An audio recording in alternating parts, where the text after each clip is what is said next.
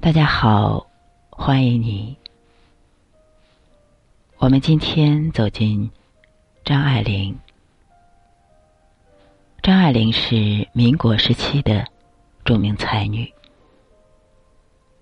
她写出了很多脍炙人口的文章，给我们留下了很深的印象。但是她的爱情是十分坎坷的。我们今天就走进他的爱情故事。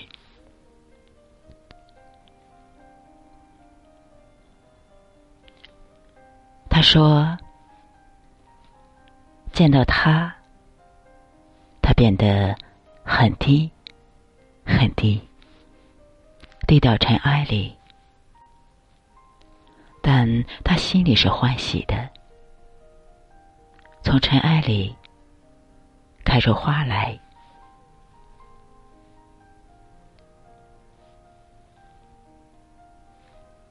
因为这几行字，因为那本借前妻的名气来炒作自己的前世今生里，胡兰成对自己和张爱玲那段非常自恋的情感描写，那段。给自己涂脂抹粉的美化，张爱玲变成了我们心中那个爱胡兰成爱的低到尘埃里的女子，那个高傲的临水照花人，在爱情里也不过是个傻子，被辜负，却。卑微的追问：“在我和他之间，你到底选哪个？”不但如此，还把自己的三十万稿费也一并寄给这个负心人。如果不是爱到极点，谁会这样呢？可是我们忘了，这个高傲的女子是一个从来不把金钱看在眼里的人。给他钱，并不代表还在爱他，那不过是对一个有着一段旧情的人的悲悯罢了。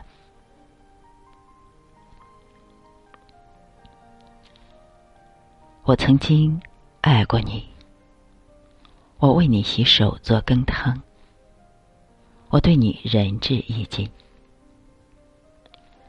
当你已经被我写进了爱情的墓志铭里，你的一切都不再是我心泛涟漪了。所以在若干年后。张爱玲接到胡兰成的书信，在信里，她谦卑而媚俗的问他：“你还好吗？”张爱玲淡然一笑，把他的书信抛之一边。爱了就爱了，无所谓对错，我坦然接受。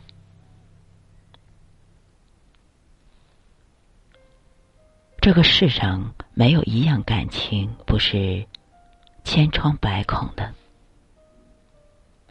她这样一个敏感、透彻、凌厉犀利的女子，早就看透了人性和世间的荒诞，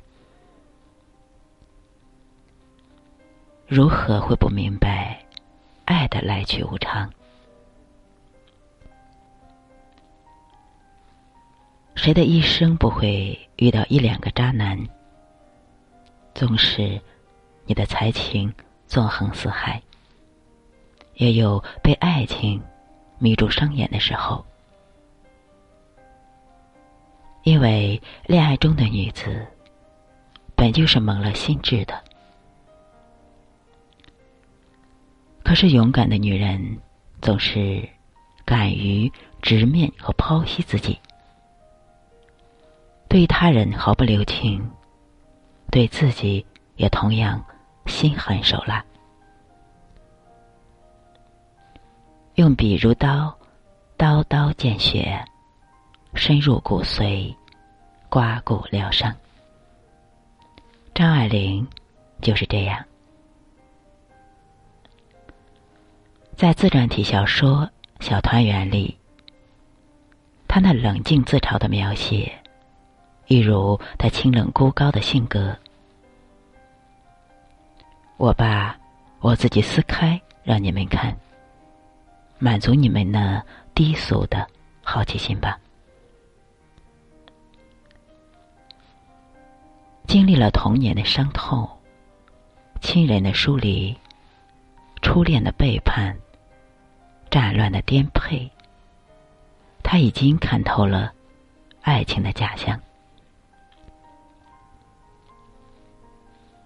真正的爱不是锦上添花，而是雪中送炭。真正的懂得不是依靠阅人无数后的聪明，而是因为发自肺腑的心疼。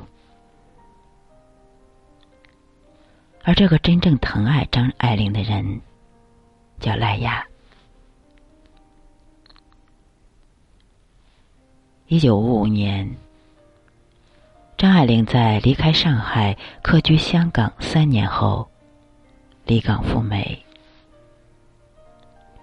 她孤身一人，没有爱情，没有亲情，除了写作天才之外，一无所有。他也早就不是那个一来山里，影落池中的显赫家族之后了，而是一个为了生活而奔波操劳的女人。一张美国绿卡，是他目前最需要的东西。他遇到了赖雅。一个曾经和好莱坞许多影星有过合作的过期美国德裔白人作家，经济拮据，无固定收入和住所，体弱多病。初次见面，那是一个黄昏，在麦克道威尔文化营。他俩谈文学，谈人生，谈他的作品，谈美国主流社会，谈理想，谈过去、现在、未来，谈婚姻，谈阅历，两个饱经风霜的人有了。同是天涯沦落人，相逢何必曾相识的感觉。五个月后，他们结婚了。这段婚姻不被外界看好，有人说张爱玲只是想利用赖雅，等到她没了价值，就会被他一脚踢开。有人说张爱玲嫁给赖雅太亏了，太不般配。什么是般配？那些在我们眼里最不般配的爱情，往往有一些不为别人所知，却独独对我而言很受用的好。而这些揣测，也不能不说有几分事实。张爱玲在最初确实有利用赖雅弄到绿卡的成分，可是随着交往加深，她深深的爱上了这个大她二十九岁的男人。这个可以做他父亲的男人，是真的。在疼他。爱他。他不会说一些美丽的话语，却会给他父爱般的宠。他愿意花费整整一上午的时间，为自己美丽的妻子煮一杯咖啡。张爱玲喜欢大都市，以为自己的才华同样会在美国被人赏识。赖雅喜欢宁静的乡村，并且深知美国的文艺界。并不会像中国那样欣赏张爱玲的才华，但他仍然义无反顾陪着她到大都市碰壁。为了让妻子生活的更好，赖雅不得不重新拿起笔，写一些很烂的剧本，为家里花了一些钱。张爱玲三十八岁生日那天，赖雅用仅剩的食材亲自下厨，做了一桌丰盛的生日晚宴。而这些生活费和房租都是他提前向电影公司预支的。最后，他却没有写出公司满意的剧本，只好面临警察。上门的危险，就在生日当天，他已经提前知晓了警察要来。于是，在给张爱玲做好晚餐之后，他偷偷的走了出去，在房子外面陪着笑脸，卑躬屈膝的配合警察的调查。张爱玲坐在餐桌旁。透过玻璃窗，看到了这一幕，心痛难忍。打发走警察，赖雅回到了屋子，小心翼翼，生怕打扰了张爱玲的兴致。那种卑微的姿态，让张爱玲禁不住想哭。那天吃完饭后。他们又一起看了电影，那是一部美国轻喜剧。张爱玲看着电影，一边哭一边笑。电影散场后，他们手挽着手，一起在深秋的旧金山街头散步。也就是在这一刻，张爱玲看懂了。面前这个男人，也看懂了自己的心。比起胡兰成的多情，他更需要的是这种深沉的、无言的爱。赖雅知道他文字背后的忧伤，知道他高傲孤绝背后暗藏很深的脆弱。因为懂得，所以慈悲。这是张爱玲写给胡兰成的句子。写的时候，他以为胡兰成懂他，他是那么轻易的就触摸到他情感的底色，在他明明写了断交信，还要死皮赖脸的上门来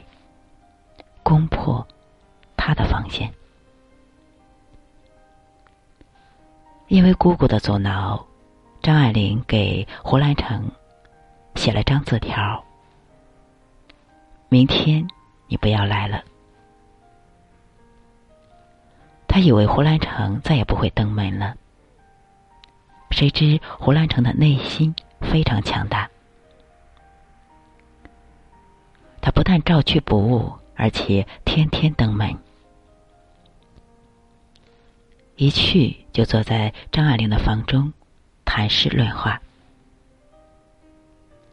他没有避开他的挑逗，接住了他抛来的结束。他以为他们琴瑟和鸣，他是唯一能够看透并欣赏他、欣赏他的遗世独立、与众不同的那个人。他童年家庭的悲苦，亲生父亲的殴打，继母的巴掌，亲生母亲的疏离。耳闻目见的大家族的薄凉和尔虞我诈，使他骨子里有了清冷和忧伤。他渴望有一个人能够抚慰他，为他擦去那看不见却根深蒂固的泪水。他呀，也不过是一个。渴望温暖和怀抱的女孩子，只不过这种伤痛和软肋，是她冰冷的文字掩盖起来了。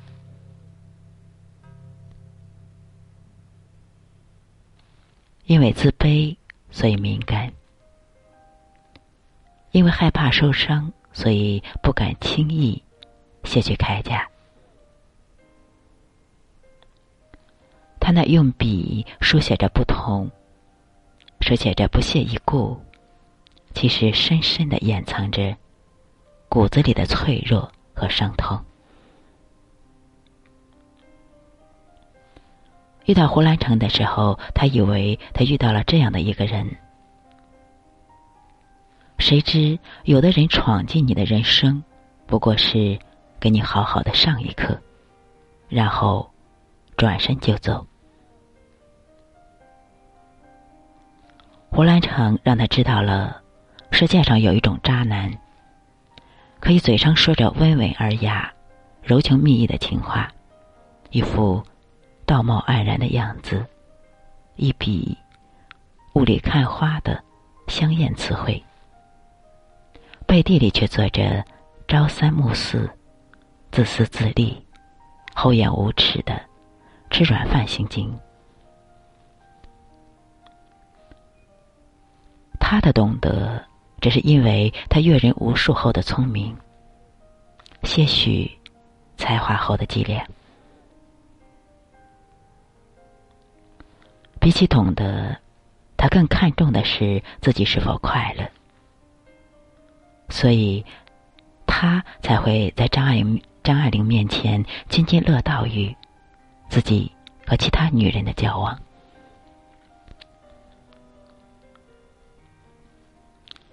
也会在别的女人面前说起张爱玲对他的大方，以抬高自己的身价。他爱的只是自己，而赖雅却是那个快乐着你的快乐、悲伤着你的悲伤的那个人。他才是真的疼他、爱他。经历了世事沧桑，能够拥有一个宠溺他、爱护他、纵容他的人，才是张爱玲最终的需求。一切我懂你，都比不上一句我疼你。谁愿意一直高高在上，保持着孤傲？那不过是。因为没有遇到真正的联系罢了。对于女人来说，男人的仰慕远远比不上男人的宠溺。爱不需要那么炽热，只要你能明白我的脆弱，知道我的敏感和忧伤，呵护我的灵魂。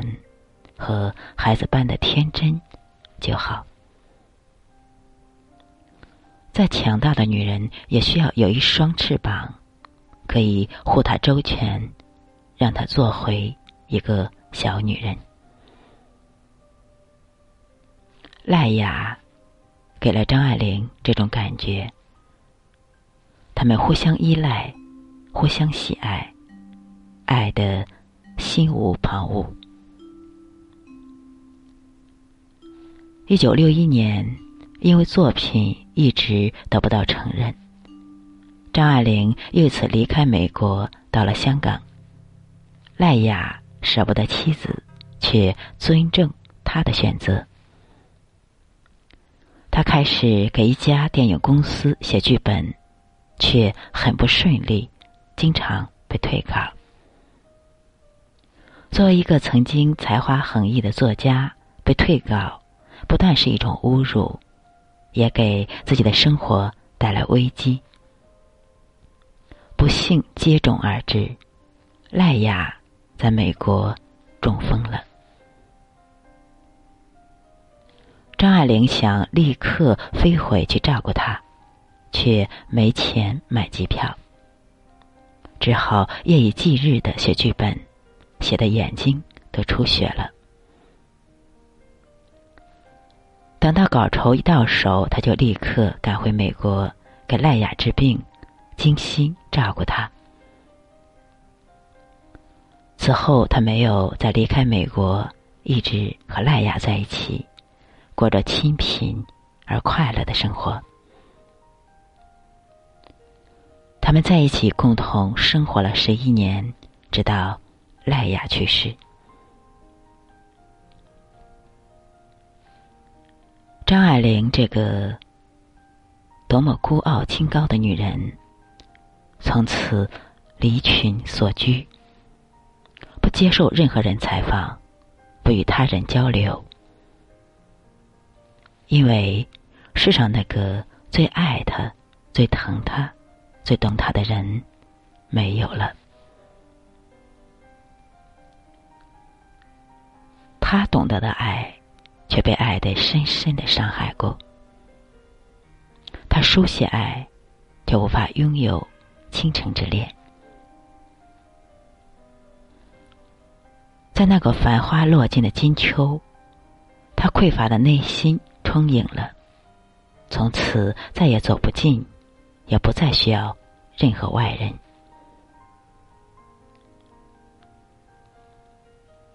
没有被爱伤过的人，没有资格谈论人生；没有被爱浸泡过的人，也白白过这一生。张爱玲用一颗伤痕累累的心，一场风华绝代的才情，谱写出悲凉的人性之歌。赖雅就是这段人生中最温暖、最朴实无华的乐章。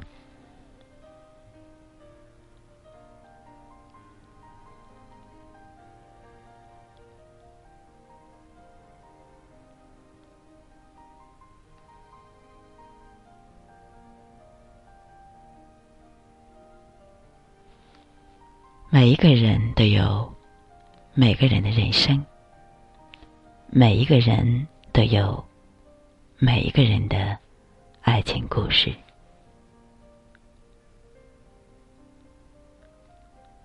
酸甜苦辣，其中滋味只有自己最懂。